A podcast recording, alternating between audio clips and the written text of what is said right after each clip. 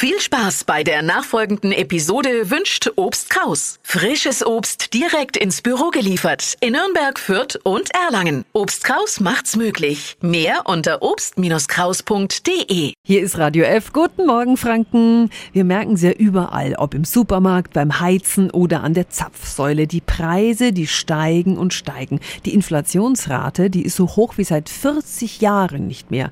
Aber nicht alle spüren die Auswirkungen gleich. Wie stark Sie persönlich im Alltag betroffen sind, das können Sie jetzt selber ausrechnen.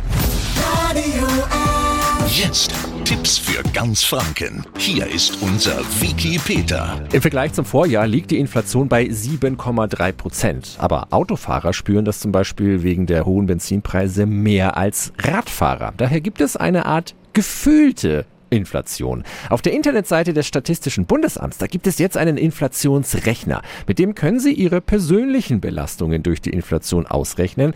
Der Rechner fragt Ihre Ausgaben ab in den Bereichen Ernährung, Wohnung, Mobilität oder Freizeit. Also wie viel geben Sie aus für Lebensmittel, für Konzerte oder Restaurantbesuche.